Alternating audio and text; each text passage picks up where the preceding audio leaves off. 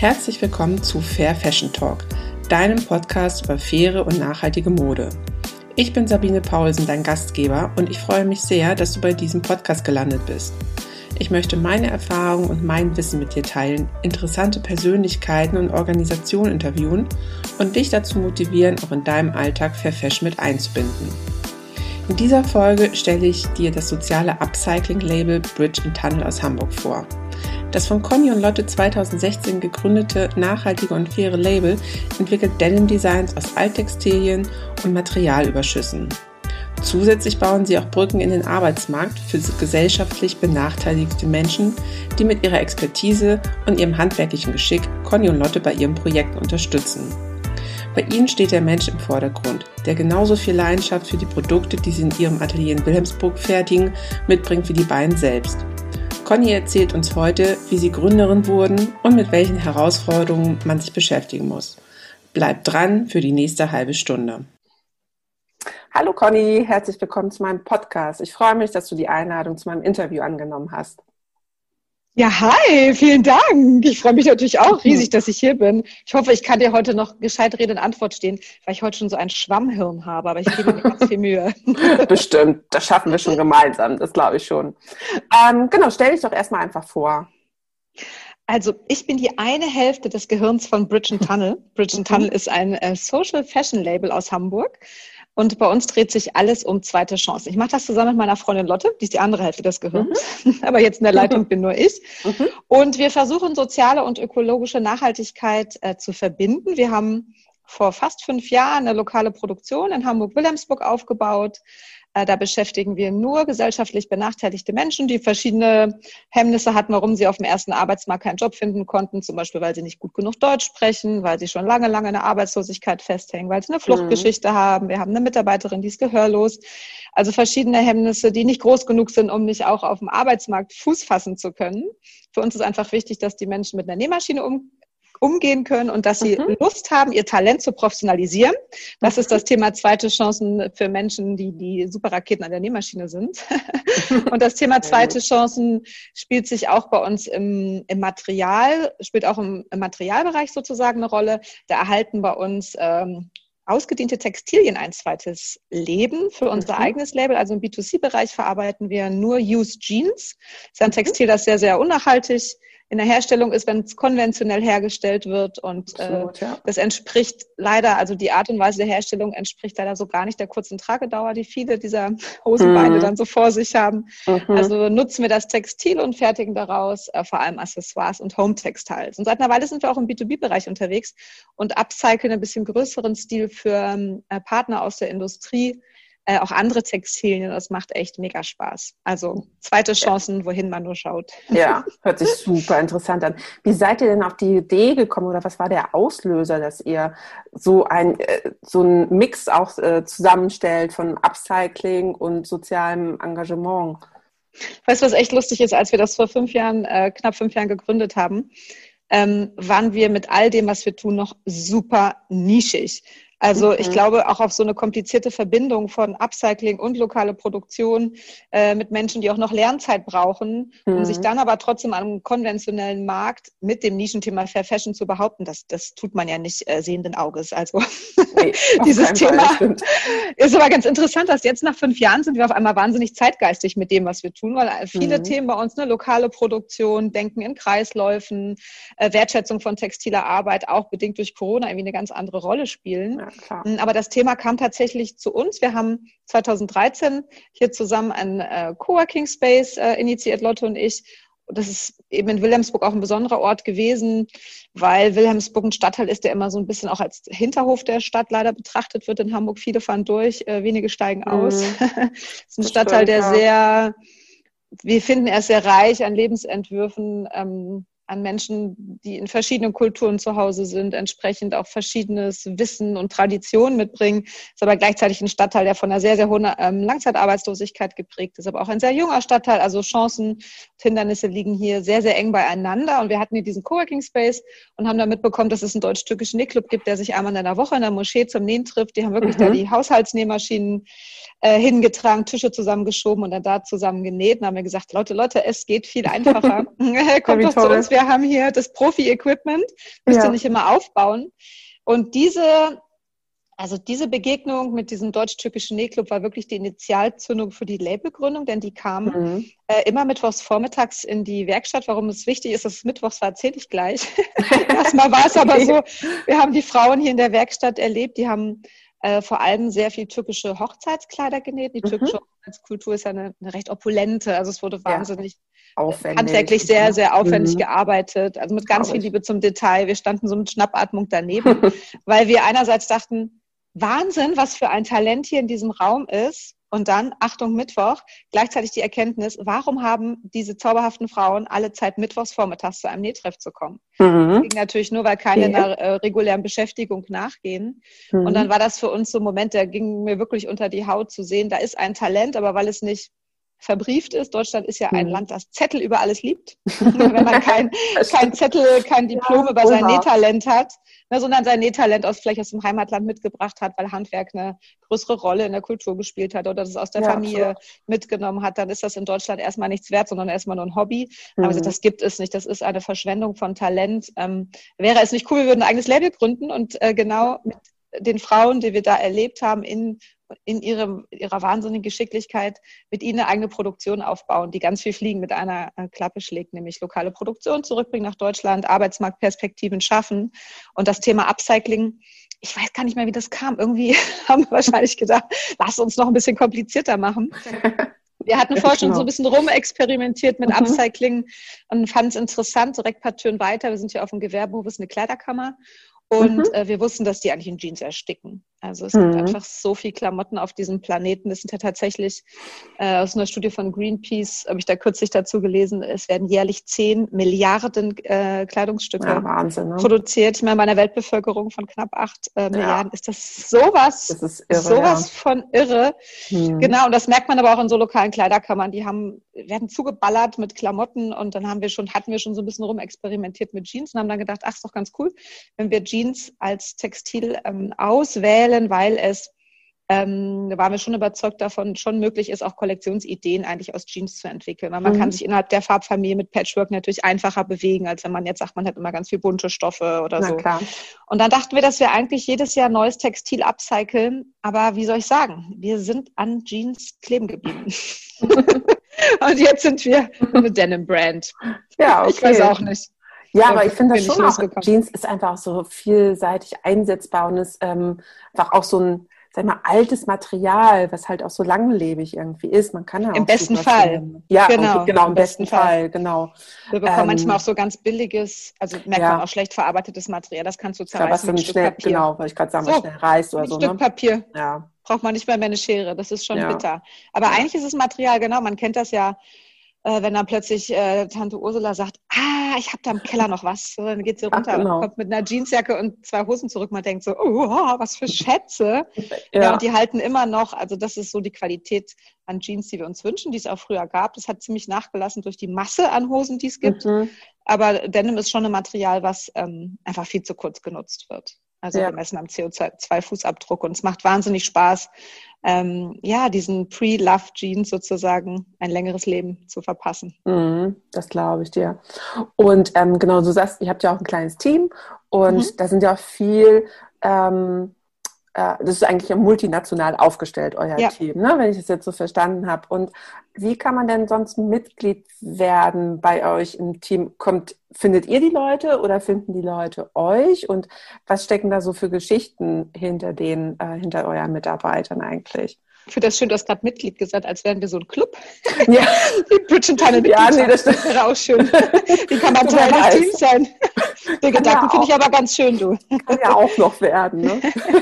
Also äh, momentan sind wir tatsächlich ähm, erstmal ausgelastet. Wir würden, könnten uns schon vorstellen, wünschen uns das auch zu wachsen, um noch mehr Menschen, die eben so viel Talent haben, aber Schwierigkeiten haben, das Talent zu zeigen, hier unterbringen zu können. Mhm. Ähm, als wir gegründet haben, wollten wir erstmal vier Leute einstellen, um mit einer kleinen Produktionsunit zu arbeiten. Wir haben damals viel über Multiplikatoren kommuniziert, viel bei geflüchteten Unterkünften, bei Sprachschulen. Ähm, mhm. Also wir sind relativ ähm, auch gut vernetzt, haben das sozusagen überall geteilt. Dann war es ganz schön. Es gibt ja, glaube ich, fast in, in jedem Stadtteil, äh, zumindest in Großstädten, so Wochenblätter, die mhm. aber in der Woche im, im Hausflur liegen. Manchmal genau. wird liebevoller ja. mit denen umgegangen, manchmal auch nicht.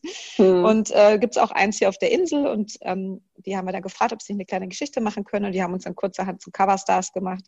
Und vorne auf dem Titel, weiß ich noch, stand drauf, äh, dass wir Menschen suchen, die nähen können, aber keine Ausbildung dazu gemacht haben müssen. Mhm. Wir haben gedacht, also wie gesagt, im Hinterkopf hatten wir, vielleicht finden sich vier, also weil die, ähm, die Begegnung mit dem deutsch-türkischen Nähclub lag da schon ein bisschen zurück.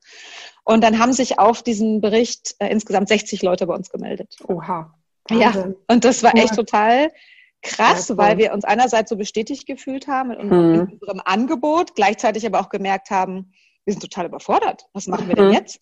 Wie, wie, wie, wie scouten wir denn jetzt sozusagen die Menschen, die am besten zu uns, aber auch im Team zueinander passen? Ja, und haben dann so wie so Mini-Assessment Center eingeführt, Probenähtermine, hieß das dann mhm. bei uns. Ja, süß. Mm, dann sind immer äh, genau ein paar Leute vorbeigekommen und haben genäht. Wir haben dann versucht zu, ähm, zu erfassen, wie gut können sie mit Industrienähmaschinen umgehen. Also mhm ähm, Menschen, die jetzt zum Beispiel nur mit der Hand nähen konnten. Das hat dann eben nicht gereicht. Dann haben wir formuliert, dass wir ein B1 Sprachlevel brauchen, weil eben viele äh, Menschen nicht gebürtig aus Deutschland mhm. waren. Und wir gesagt haben, das ist uns total egal, woher jemand kommt, aber wir müssen in der Lage sein, uns zu verständigen. Ähm, und B1 ist ein gutes Level. Man kann ähnlich wie beim Sport, beim Nähen viel mit Händen zeigen und erklären, aber mhm. manche Sachen sind komplexer. Man braucht, also Werkstattsprache ist bei uns auch Deutsch, irgendwie ein gemeinsames Sprachlevel. Ja, und ich glaube, mehr Kriterien gab es gar nicht. Und dann ähm, waren aber so viele tolle Menschen tatsächlich dabei in diesen 60, dass wir einfach mal sechs eingestellt haben. Mhm. ähm, no risk, no fun. Du merkst, wir sind keine BWLer, Lotte und ich.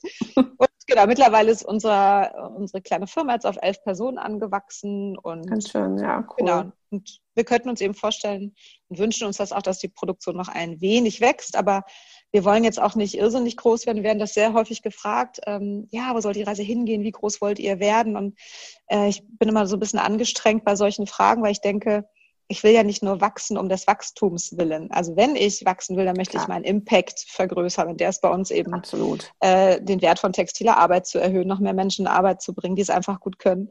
Ähm, aus solchen Gründen möchte ich wachsen, nicht einfach, weil ich gerne ein großes Unternehmen führen möchte. Und wir sind sehr familiär. Wir betreuen ja unser Nähteam sehr engmaschig. Also wir suchen auch schon mal eine Wohnung, machen Zahnarzttermin. Mhm. Ähm, also das ist schon auch wichtig, dass glaube ich, also das Gefühl, was wir versuchen, unseren Mitarbeitern hier, was eben ganz viel mit Wertschätzung und Anerkennung zu tun hat, zu vermitteln, das wirkt sich ähm, natürlich in das private Umfeld aus, aber es wirkt sich auch auf die Leistungsbereitschaft auf. Und das finde ich total schön, ähm, auch zu merken, wenn man sich gut aufgehoben fühlt, dann ist man auch bereit, sich weiterzuentwickeln, ähm, gut zu performen. Weil letztlich sind wir, wir sind ja Non-Profit-Unternehmen also wir sind ein Social Business. Wir wollen gesellschaftliche Themen lösen mit unternehmerischen Mitteln. Das bedeutet aber auch, dass wir wirtschaften müssen. Hm, Dazu brauchen wir natürlich auch eine Produktion, die funktioniert. Und da ist das familiäre Geflecht für uns äh, ein total gutes. Und ich glaube, das geht nicht mit 100 Mitarbeitern. Nee. Mitarbeiterinnen. Ja, ihr bietet ja sozusagen das Rundum-Paket wirklich für ja. jeden Mitarbeiter eigentlich an. Und das ist ja mhm. auch das Schöne. Und genau. übernimmt ja auch wirklich Verantwortung für die Mitarbeiter. Mhm. Ähm, worin seht ihr denn eigentlich die wichtigsten sozialen Anforderungen, Maßnahmen, die ihr sozusagen euren Mitarbeitern mitgibt oder bieten könnt? Und habt ihr da irgendwelche ähm, Limits auf, wo ihr sagt, okay, äh, nee, da kommen wir jetzt leider auch nicht weiter. Ähm, da brauchen wir dann jetzt doch nochmal externe Hilfe. Oder? Ja, also wir haben tatsächlich eine sehr enge Kooperation mit dem Jobcenter, die mhm. uns ähm, auch immer mal wieder äh, Menschen vermitteln. Und zwar mhm. gibt es so ein Förderprogramm, das heißt 16i. Ähm, das ähm, erhalten Menschen, die als schwer vermittelbar gelten. Das ist ja irgendwie schon okay. verrückt. Aber das bedeutet. Schlimm an. Ja, genau, sonst also hätte man eine, Krank eine Krankheit. Ja. Aber es bedeutet, dass, die, dass es schwierig ist, die Menschen, sehr schwierig ist, die Menschen wieder in Arbeit zu bringen. Auch über so, ähm, so Maßnahmen, die man, die man so kennt. Also mhm. gibt ja so bestimmte Träger, die eben genau damit äh, befasst sind, Menschen langsam wieder an den Arbeitsmarkt zurückzuführen. Und ähm, genau, wir haben da eine super Kooperation mit dem Jobcenter, weil es ähm, ein paar Frauen bei uns im Team gibt, die in diese Kategorie sozusagen fallen. Dadurch ähm, bekommen wir ein bisschen finanziellen Support vom Jobcenter, weil wir uns ja der Qualifizierung der Frauen widmen. Wir bekommen aber auch einen Coach an die Seite gestellt. Die hat jetzt gerade letzte Woche angefangen und wird uns jetzt unterstützen, mhm. Äh, bestimmte soziale Belange von ähm, unseren Frauen aufzuklären, weil wir müssen super auf Behördenpost übersetzen. Das ist das, was mhm. am meisten anfällt. Und ich weiß nicht, äh, kennt ja bestimmt jeder, wenn man einen Brief vom Finanzamt oh kriegt. Oh man den aufmacht, gemacht, genau, man kriegt schon Schreck, wenn man den Absender sieht, dann macht man auf und versteht erstmal nur Bahnhof genau. als Muttersprachlerin. Wie soll das Leuten gehen, die mit der deutschen Sprache ähm, ja da nicht so vertraut sind? Und ich finde es auch immer wieder eine Frechheit, dass es, ich weiß, es gibt ja auch so leichte Behördensprache, aber ist, und bisher sehr selten begegnet in den Briefen, die unsere Mitarbeiterinnen bekommen. Und da ist natürlich auch so ein Coach Gold wert, der einfach dann hilft, ähm, ja, übersetzt, sagt, hab keine Angst, dieser zehn Seiten Brief bedeutet nicht das und das, sondern nur, dass du ja, das und das nachtragen musst und machen musst. Äh, das ist schon super, dass wir da diesen Support vom Jobcenter haben, weil wir ja. können nicht alles abfedern. Das ist. Nee, das, ähm, das denke ich nämlich. Gerade solche Behördensachen, also man selber kennt das ja, wenn man solche Briefe bekommt, äh, genau, also ich habe da auch keine Lust oder keine ja. Geduld auch richtig für, ähm, das durchzulesen. Dann wäre ich auch froh, wenn mir das jemand zusammenfassen ja. könnte, damit also ins verständliche Deutsch dann auch noch übersetzt. Ganz genau. Und nicht in so ein Beamtendeutsch. Ne? Also, und ähm, hattet ihr während Corona jetzt, wie ist das da bei euch so abgelaufen? Musstet ihr auch euer Atelier dann irgendwie auch zumachen oder konntet ihr dann auch die Arbeitsplätze zu den ähm, Kollegen nach Hause dann oder Teammitglieder mal wieder äh, nach Hause verlegen oder wie habt ihr das geregelt? Oh, Corona, was für ein Thema. ja, es ist leider immer noch präsent irgendwie. Ne? Leider, ne? leider, leider. Ja, ah. also ich habe das Gefühl, wir müssen uns eh, wir sind eh schon sehr agil, sehr flexibel und müssen oft out of the box denken. Das kam uns mhm. sicherlich jetzt auch in Corona-Zeiten zugute, dass wir jetzt nicht so äh, fest eingespielte Denkstrukturen haben. Also das ist eh so, wie wir gerne arbeiten und denken. Dinge mhm. immer wieder hinterfragen, Sachen mal anders machen. Aber wir sind ein Handwerksbetrieb mhm. und es lässt sich nicht alles ins Homeoffice verlagern, wenn man arbeitsteilig in einer Textilmanufaktur arbeitet. Mhm. Wir haben in der ersten Welle von Corona es ist trotzdem versucht. Wir haben das Team geteilt und haben mhm. die Hälfte des Teams mit Industrienähern ausgestattet, also Industrienähmaschinen, die haben wir nach Hause mhm. liefern lassen, dass sie dort nähen. Die andere Hälfte war hier, einfach um die Infektionskreisläufe klein zu halten, mhm. die möglichen Infektionskreisläufe. Das hat auch ganz äh, okay funktioniert. Dann haben das Team hat auch wirklich da ganz, ganz, ganz toll ähm, performt und die sind wirklich über sich hinausgewachsen. Das war irgendwie echt so Werkstatt 4.0. ganz viel Anleitungen cool. äh, über FaceTime und also, das haben die echt toll gemacht. Gleichzeitig haben wir gemerkt, dass für das Team, das hier vor Ort war, war es viel leichter. Mhm. Also viele, die auch Na, zu Hause klar. waren, vielleicht Kinder haben, kennen das ja. Ne? Man ist ja froh, wenn man da mal kurz raus kann mhm. in so einem Lockdown, seinem alten Alltag hinterhergehen. Und die, die zu Hause waren, hatten jetzt zwar nicht die die Sorge, dass sie immer einen Fahrtweg zurücklegen müssen, wo sie sich vielleicht infizieren können. Dafür stand dann so eine Nähmaschine halt mitten im Wohnzimmer, weil mhm. viele Mitarbeiter, Mitarbeiterinnen eben auch ein bisschen beengter wohnen. Und ja. das war auch nicht gut. Das hat manchen Mitarbeitern, hatten wir den Eindruck, mental nicht gut getan. Ja, kann man auch haben wir, hm. Deswegen haben wir jetzt in der zweiten Welle, also da merkt man auch, glaube ich, wieder, was dass so dieser Teamgedanke, der uns ja wichtig mhm. ist, miteinander, das braucht auch einen physischen Austausch. Na klar. Das ist ja mehr als tatsächlich nur das Nähen von Produkten. Und deswegen haben wir jetzt in der in der zweiten Tsunami-Welle, die ja immer noch andauert, das Team jetzt erstmal in der Werkstatt hier ähm, belassen, haben ganz strenge Hygieneregeln, also alles mhm. nur mit Maske und es riecht hier wie in so einem OP die ganze Zeit, also wird ständig mhm. desinfiziert und haben so Plastikwände eingebaut zwischen den Nähmaschinen, Laufrichtungen aufgeklebt, ähm, sodass wir so sicher wie möglich hier arbeiten können, aber wir haben natürlich auch also die, das Team kann auch besser arbeiten, wenn die zusammen sind, weil dann Arbeitsschritte schneller gehen, weil ähm, ja genau nicht so viel Zeit dazwischen wegfällt. Ähm, ja, das war schon und es ist nach wie vor nicht ohne. Ich hoffe, dass alle gesund bleiben, dass wir uns einigermaßen durch diese Zeit navigieren. Wir haben aber auch gemerkt, dass äh, viele, viele, viele Menschen, glaube ich, ähm, in der Corona-Zeit ihre vielleicht sonst geläufigen Konsumentscheidungen so ein bisschen hinterfragen. Also ich habe das Gefühl, so Absolut, schlimm ja. und ätzend und existenziell Corona für viele, viele ist, äh, so ein Push hat es gleichzeitig in Nachhaltigkeitsthemen gebracht. Mhm. Ich habe den Eindruck, weiß nicht, wie du das empfindest, dass Fair Fashion schon auch einen kleinen äh, Boost in jedem Fall bekommen hat durch diese schräge Total. Pandemie. Ja. Ähm, und das war schon eigentlich toll zu sehen, dass viele uns supportet haben, indem sie bei uns geshoppt haben oder aber wir sind hier in Jeans erstickt. Ich hatte das Gefühl, alle, die im Homeoffice waren, haben ausgemistet.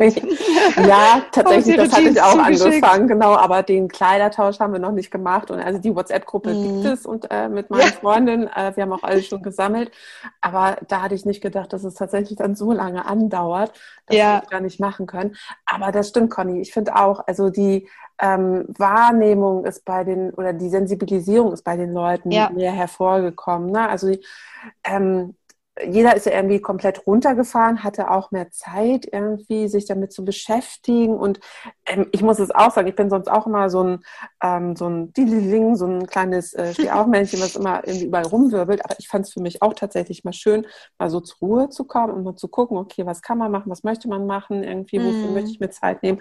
Und da hoffe ich halt auch, dass das auch wirklich dann nachhaltig anhält bei den Leuten.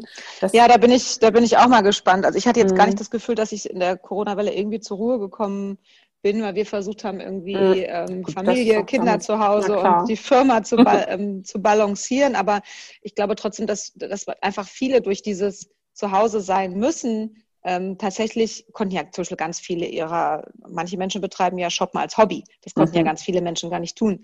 Äh, ich glaube auch, dass man, also ich glaube, E-Commerce ist ja jetzt gar nicht großartig eingebrochen durch Corona. Da haben die Leute, glaube ich, weiter gut geshoppt. Genau. Ähm, aber trotzdem, glaube ich, haben viele durch dieses an einem Ort sein und auch mal vielleicht genauer hinschauen, was man eh schon hat, hat man dann plötzlich gar nicht mehr die Notwendigkeit, sich jeden Tag was anderes anzuziehen. und also, sei man, also ich ziehe mich auch zu Hause immer, lasse ich jetzt nicht nur meine Jogginghose an, aber ich glaube, man merkt, dass man mit sehr viel weniger auskommt. Und das schlägt sich natürlich auch darin nieder, dass man überlegt, krass, was habe ich denn sonst alles für Kleidung zum Beispiel ausgegeben? Und wenn ich jetzt was kaufe, äh, ist ja fair enough. Dann gucke ich aber vielleicht, welche Vielfalt wünsche ich mir, dass es die nach Corona noch gibt. Ist es dann nicht jetzt besser, kleine Brands zu supporten, die zur Vielfalt unserer Gesellschaft beitragen, als jetzt bei großen Ketten zum Beispiel genau. zu bestellen? Also was Sinnvolles halt irgendwie dann genau. Kaufen, ne? und nicht irgendwie ja. das zehnte rote T-Shirt mit einem genau. Druck drauf oder sowas. Ne? Genau. Mhm. Ja, absolut. Also ich hoffe es auch einfach, dass es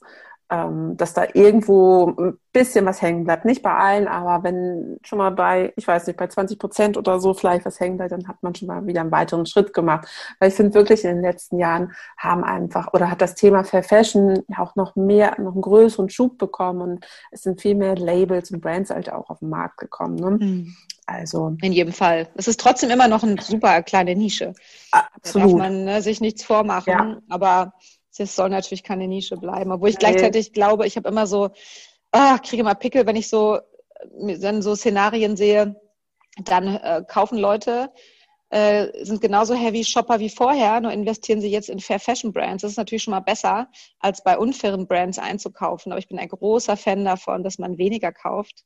Mhm. Äh, mit besserer Qualität. Das, uns ist ja nicht geholfen, wenn jetzt bald äh, 10 Milliarden Kleidungsstücke weltweit äh, fair produziert werden. Das wäre natürlich besser als unfair, aber die, die Quantität der Dinge bleibt dann ja und die ist genau. eh schon genau. viel zu hoch. Ja, mhm. genau, absolut. Du sagtest eben auch, äh, genau, während Corona haben ganz viele Leute aussortiert äh, und haben euch die eigenen Jeanshosen gebracht. Also dann kann man zu euch auch einfach kommen und sagen, so, ich habe hier eine Jeanshose, eine Jeansjacke und zaubert mir was da draus oder kann sich auch was Ja, Jacke, Jacke ist immer ein bisschen schwierig, weil das oft sehr viele Nähte hat.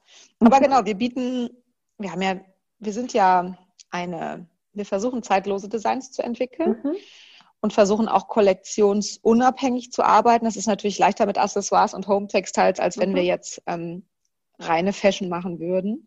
Und wir haben so circa vielleicht 20 Produkte bei uns im Shop und ich glaube, was weiß ich, 15 oder so davon kann ich, man sich auch customized anfertigen lassen. Mhm. Gerade heute, das ist jetzt häufiger schon passiert, interessanterweise. In letzter Zeit haben wir ein Paket von jemand bekommen, wo die Mutter vor einigen Jahren gestorben ist und die okay. jetzt beim Aufräumen ähm, weiß ich nicht, sozusagen nochmal Jeans aufgetan hat und jetzt zu Weihnachten äh, aus den Jeans der verstorbenen Mama für sich und die Geschwister, also es ist eine erwachsene Frau gewesen, mehrere ja. Kissen fertigen lässt. Und ich finde, das ist so eine schöne Art und Weise. Mhm. Ist jetzt natürlich ein vielleicht sehr extremes Beispiel, ne, dass jemand verstirbt, äh, und man dann aus der Hose was macht. Aber so bleibt natürlich dieses Textil und damit auch der Mensch, zu dem es mal gehört hat, näher bei genau. einem.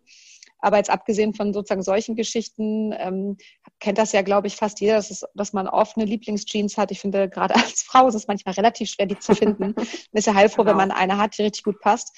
Wenn die kaputt geht, mhm. hat man ja wirklich ein echtes Drama. Problem. Ganz ja. genau. Und dann hängen ja an so einer Hose auch Erlebnisse, ja, die war vielleicht bei einer besonderen Ge Gelegenheit dabei. Vielleicht hatte man die beim Vorstellungsgespräch an oder bei einem Date oder hat sie an einem besonderen Ort gekauft. Und diese Geschichten, die, die, die sind ja schon in das Textil eingewoben, um jetzt mal in der Bildsprache zu bleiben. Und ich ähm, kann, verstehe das deshalb total, wenn Leute sich schwer tun, diese eine Jeans einfach in Anführungszeichen Altkleidercontainer zu tun. Ja, na klar. Nicht zu wissen, auf welche Reise gehen meine Geschichten jetzt, die da eingewoben sind. Und dann äh, ist das für Menschen toll, uns ihre Lieblingsjeans zu schicken und dann machen wir daraus eine Hipbag, einen Rucksack, ein Kissen. Hm. Äh, also ihr verarbeitet eigentlich Erinnerungen halt, ne? Ja, genau. So, dass mhm. die Bestand bleiben. Das ist auch ganz genau. Schön. Und dann hast du deine deine Jeans, deine aufgeladene Jeans mit Geschichten in ein bisschen anderen Style, anderem Format, hm. weiterhin an deiner Seite und sie begleitet dich im Leben. Genau, ja das toll. Total schön finde ich, weil es eben auch eine Wertschätzung an an das Textil ist und auch an der Textilproduktion sind ja immer Menschen involviert. Absolut, genau. genau. Und ähm, genau, ich hatte mal irgendwann gelesen auch, da hattet ihr so ein Spezialprojekt mit der Lindenstraße, ja. glaube ich, auch gemacht, ne? dass man dann euch schreibt, also äh, ich schätze mal, ihr habt die ganzen Jeanshosen aus der Lindenstraße-Produktion. Äh, genau, es war Setauflösung und mhm. irgendjemand hatte, ich glaube, die ähm, über die, ähm, die Girls von der Kleiderei kamen das, die haben, weil das ja auch in mhm. Köln war, die haben irgendwie den Hint gegeben mit der Setauflösung, dass wir doch Jeans verarbeiten, dann haben wir so ein paar Kartons mit äh, Set Jeans von der Lindstraße bekommen mhm. und haben so mhm. eine kleine Special Edition gemacht, weil wir es witzig fanden, weil ja. das Produkt, äh, diese Jeans war mal am Set der Lindenstraße dabei, hat ganz einfach unsere customized mhm. äh, Produktlinie erklärt. Und das war dann wirklich ähm, super sweet. Also es Lindenstraße, an Lindenstraße scheinen sich ja die Geister, sagen wir es mal so. Ne? ja, Entweder ja. man war Fan oder nicht. Ganz genau. viele Leute haben es voll gefeiert und konnten es kaum abwarten, sich ein Schlüsselband zu kaufen oder ein Scrunchie oder eine Bumback aus den Lindenstraßenhosen. Manche andere waren so, what? Lindenstraße, was macht ihr denn damit? Aber es hat halt einfach super schön gezeigt, ja, wie aufgeladen dann auch diese Hosen wieder sind, weil sie ja. eben im Kontext Lindenstraße eine bestimmte Rolle hatten. Und das hat ähm, viele Fans sehr begeistert. Und für uns war es sehr schön, ähm, in diesem Bild zu bleiben und ja, anhand dieses Bildes zu zeigen, ähm, ja, dass auch Textilien eine Geschichte haben. Ja, total gut. Und ihr habt auch, glaube ich, noch so ein paar andere Kooperationen gemacht mit anderen Firmen auch. Magst du da mal so ein paar Beispiele noch erzählen, was ihr da sonst noch so alles organisiert? ja, manchmal frage ich mich auch, wie wir das alles so, ja. organisieren. Also ähm, ich habe ja eingangs schon gesagt, wir sind ja gestartet mit B2C, also unsere eigene Brand, die ja nur Jeans verarbeitet. Pardon. Und ähm, seit circa zwei Jahren upcyclen wir auch äh, im B2B-Bereich für Partner, mhm. die ihre eigenen Reste, wenn man so will, mitbringen. Mhm. mhm. Ähm, wir haben dieses Jahr eine große Kooperation mit Chibo gemacht. Das war total mhm. spannend, äh, denn viele große äh, Textilplayer und Chibo ist ja kein reiner Textiler, die machen ja noch viele andere Sachen äh, wie Kaffee, äh, genau. Möbel, Küche und so weiter, ja. ähm, haben natürlich Restanten, also so, das, so nennt man die Produkte, die nicht abverkauft werden, denn solange äh, Textilunternehmen nicht auf On-Demand umschalten, also nur das produzieren, was nachgefragt und vorbestellt wird, wird es immer Überhänge geben. Na klar. Und die Frage ist ja, das äh, bewegt ja ist, zu Recht sehr viele Big Player. Was passiert mit diesen Resten? Klar, man kann mhm. sie in Sale geben, aber dann ist immer noch was übrig, verkauft sich ja nicht alles ab und dann muss man es auch oft zu so Schleuderpreisen anbieten, wird mir immer ganz, ähm, ganz schlecht. Mhm. Und wir sind dann, waren schon länger im Gespräch, ich weiß gar nicht mehr so richtig, wie es zustande kam, äh, und haben dann tatsächlich sowas jetzt wie so eine End-of-Cycle-Lösung für die Restanten von Chibo angeboten, haben das ähm, mhm. bei zwei passenden Themenwelten in, in, diesem Duktus arbeitet Chibo ja angeboten. Haben wir einmal Kinderprodukte gemacht aus Cord und so einer Jacquard-Jacke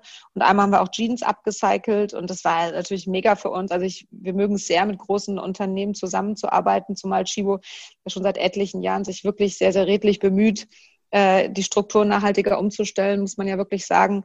Und es ist natürlich total toll, wenn man nicht in seiner eigenen Bubble bleibt, sonst ist das immer mhm. so ein mhm. bisschen Preaching to the Converted, sondern natürlich mit unserer Art und Weise, wie wir über Mode denken und eine faire Modeproduktion denken, an die Masse gehen können. Mhm. Und dass wir unsere Geschichte äh, an die Chibo-Endkunden jetzt einfach mal so in viel, viel größerem Stil erzählen konnten, war natürlich super.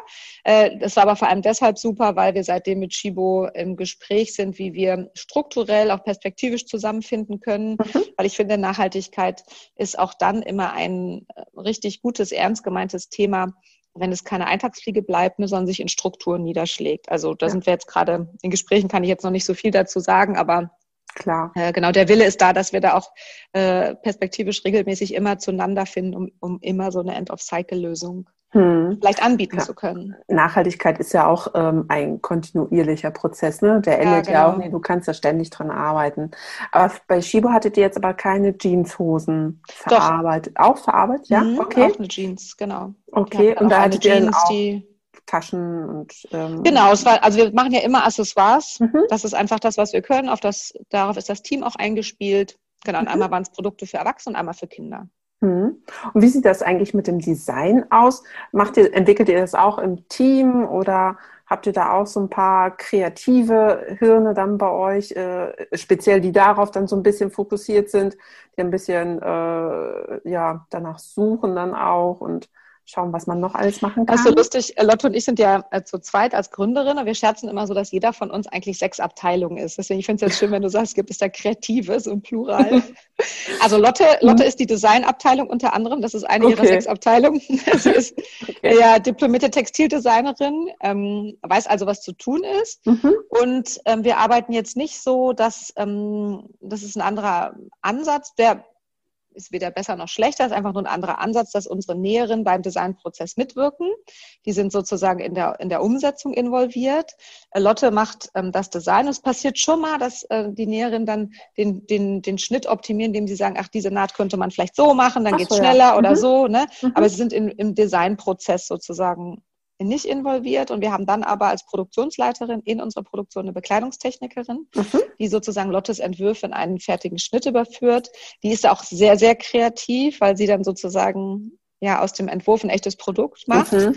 Da braucht man auch auf jeden Fall ein kluges, kreatives Hirn.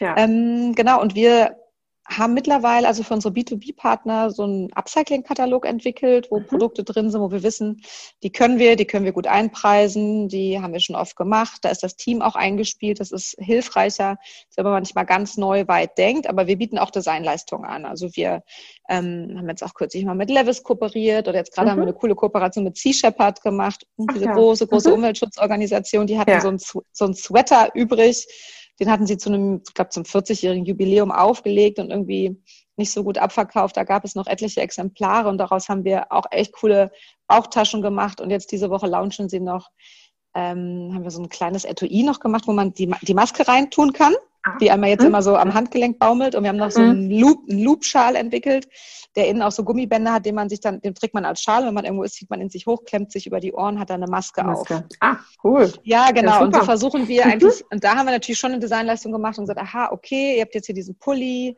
Dann haben sie eingeschickt, der, das war eine Hoodie-Jacke mit einem Reißverschluss. Mhm. Dann waren sozusagen die, ist ja mal schon zugeschnittenes Material, was wir bekommen. Das ist ja schon ein mhm. Produkt, wenn es bei uns ist. Dann müssen wir gucken, aha, was geben die Stoffbahnen jetzt noch her?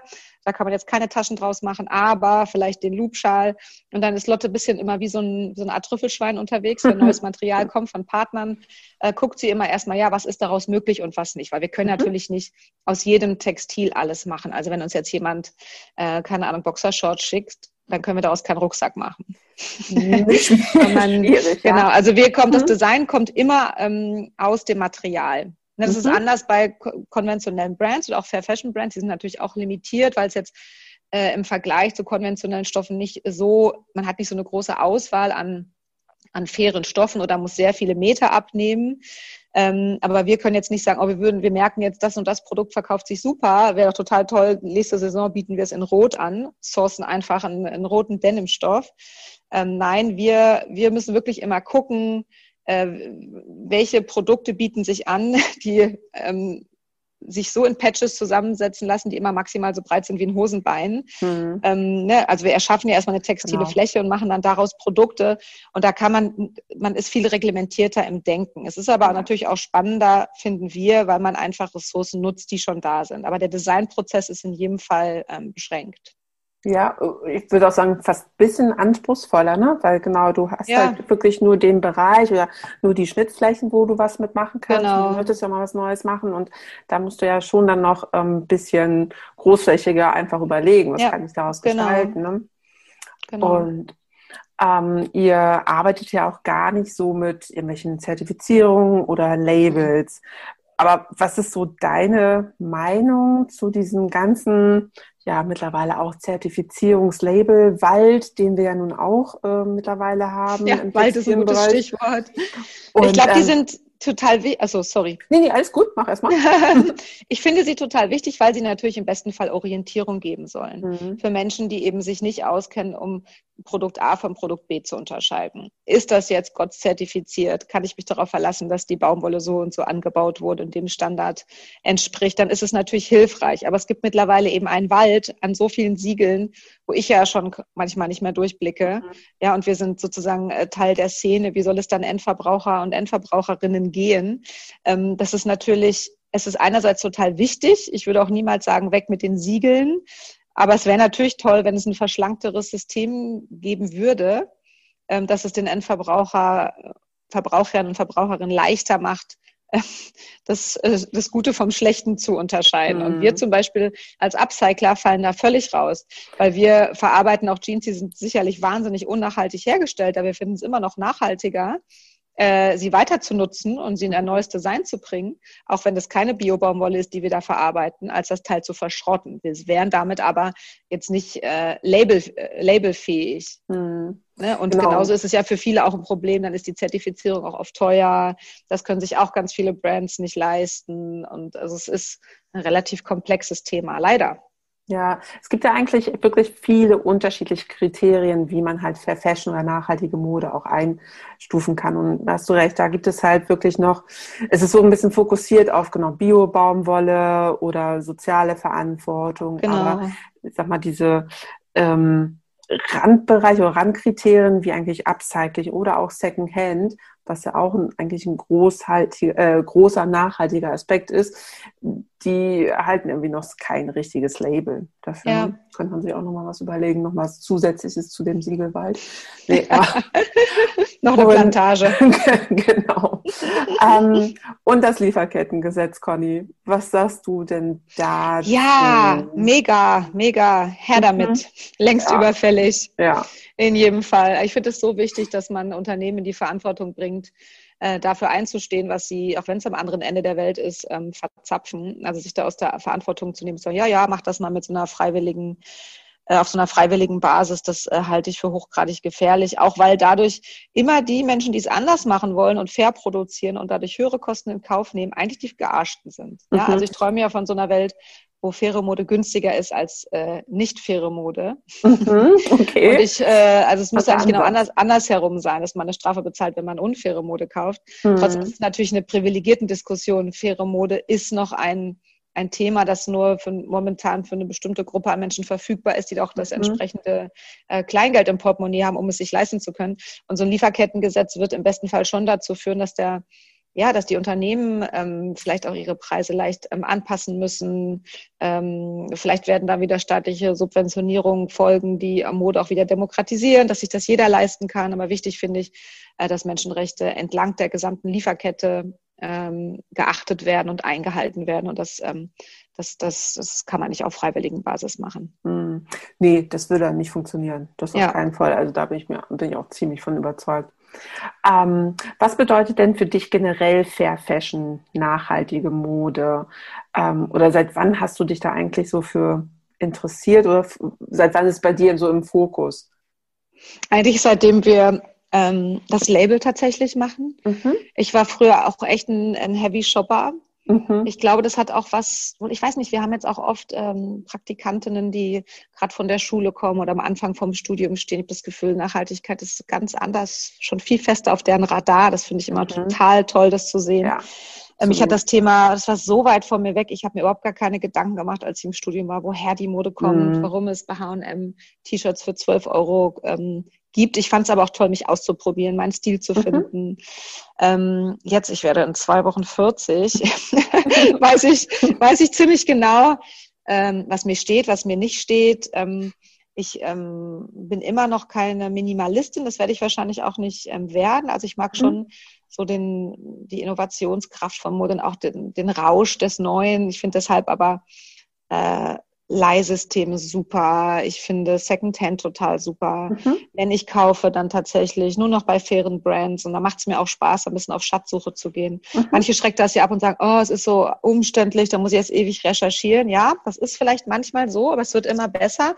Ich habe mittlerweile so ein paar Lieblingsbrands, wo ich ähm, weiß, die machen immer tolle Sachen und so ein bisschen hat sich da auch fast meine Suche umgedreht. Es ist jetzt nicht mehr so, dass ich denke, ah, ich, also klar, manchmal denkt man, okay, ich bräuchte mal, sagen wir mal zum Beispiel einen schwarzen Wollpulli. Dann mhm. guckt man mal so bei den fairen Brands. Wir hätten einem, eins im Angebot. Äh, aber manchmal ist es auch eher so, dass ich dann denke, mal schauen, was die im Portfolio haben. Ja, also dass man jetzt gar nicht darüber kommt, ich will jetzt unbedingt das, ob ich es brauche oder nicht, sondern schaut, aha, was bietet ihr mir eigentlich an? Also mhm.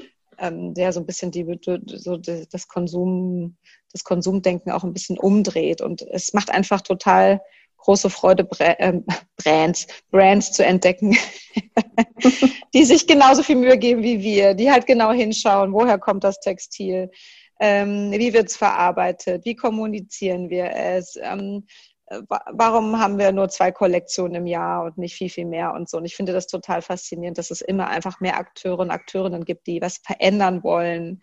Und das inspiriert mich auch total. Und deswegen kann ich gar nicht anders als ähm, Fair Fashion zu kaufen. Aber ich finde es auch okay, wenn man Fast Fashion kauft, weil man sich total in einen Teil verliebt, mhm. äh, wenn man es richtig lange trägt. Also ich, mhm. ich träume ein bisschen von so einem Kleiderschrank, wo nur Lieblingsstücke drin sind, bin auf einem ja. guten Weg dahin. Wenn man jetzt sein absolutes Oberlieblingsstück dann doch tatsächlich ähm, bei einem der üblichen Verdächtigen zufällig im Schaufenster sehen sollte, ähm, ich bin dann nicht jetzt überhaupt nicht dogmatisch und sagen, auf gar keinen Fall, das, das, das darf man jetzt nicht. Mhm äh, go for it, aber dann auch wirklich äh, so lange tragen, ähm, wie es dann geht. Also auch die Sachen, die herkömmlich hergestellt sind, haben ja durchaus das Potenzial zu Lieblingsstücken, aber eher die Frage halt, vor, die Frage vorwegstellen, könnte es ein so ein Teil werden? Mhm, genau, und nicht nur für für die Feiertage oder ja, so genau. genutzt werden. Ne? Genau. genau. Ja, die Vielfalt, finde ich, ist wirklich größer geworden. Aber du kannst recht haben, man ist manchmal so, also ich stelle das bei mir auch manchmal so fest, in so einer Nachhaltigkeits-Fair-Fashion-Blase drin, dass man sagt,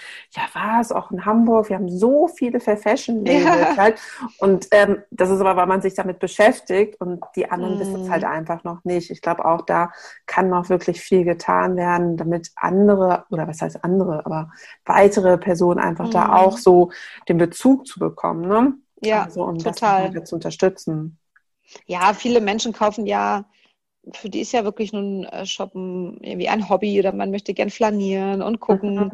Und dafür ist äh, faire Mode immer noch überhaupt nicht Mainstream-fähig genug. Ne? Du, nee. Die befindet sich ja nicht auf der Mönckebergstraße, jetzt hier die Einkaufsstraße in Hamburg, sondern eben nee, eher in der Schanze oder Altona. Es wäre halt ja, schön, genau. wenn es da auch eine Sichtbarkeit gäbe, ähm, und eben nicht nur immer so kleine Capsule Collections, die dann bei mhm. H&M zum Beispiel ja, hängen und einen Hauch von Nachhaltigkeit vermitteln sollen. Ja, wir arbeiten dran. Das wird genau. Genau. Okay, ich habe jetzt tatsächlich schon meine letzte Frage. Hör auf. Ja, du, die Zeit ist so wieder Wahnsinn. Rast echt hier. Ähm, genau. Was wünscht ihr euch für Bridge Tunnel für die Zukunft oder habt ihr irgendwelche Pläne? Wir sind jetzt nicht so mhm. die Pläne-Schmieder. Also mhm. ich, ich wünsche mir, dass ich, ich weiß gar nicht, wie ich mir das konkret für Bridge Tunnel wünsche, aber ich wünsche mir, dass es ein Umdenken gibt in der Modeindustrie und ähm, ist, das ist gerade an vielen Stellen greifbar, auch jetzt nochmal äh, beschleunigt durch Corona.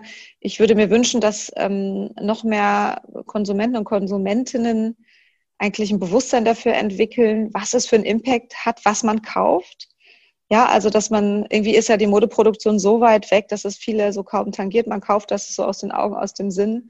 Mhm. Ich würde mir wünschen, dass, dass ähm, also Kleidung, Mode wieder mehr Wertschätzung erfährt. Dafür kämpfen wir ja jeden Tag mit Bridge and Tunnel, zu zeigen, es sind echte Menschen involviert. Es gibt keine Maschine auf dieser Welt, wo du oben die Jeans reinwirfst, unten kommt der Rucksack raus.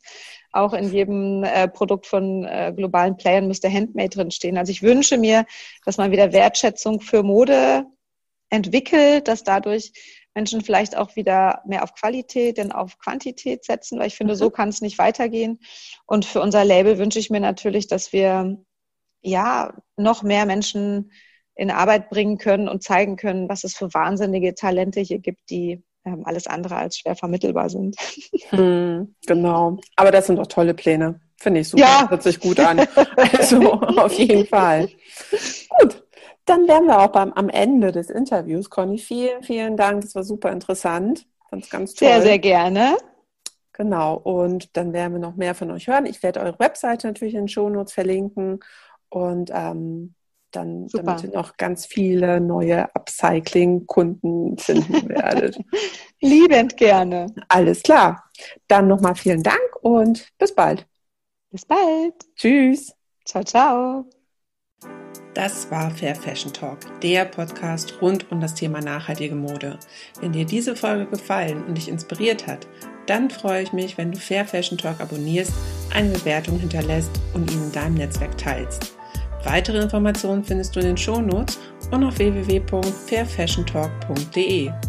Gerne kannst du mir auch deine Fragen und Anregungen zusenden und dann freue ich mich, wenn wir uns bei der nächsten Folge wiederhören, die du natürlich auf gar keinen Fall verpassen solltest.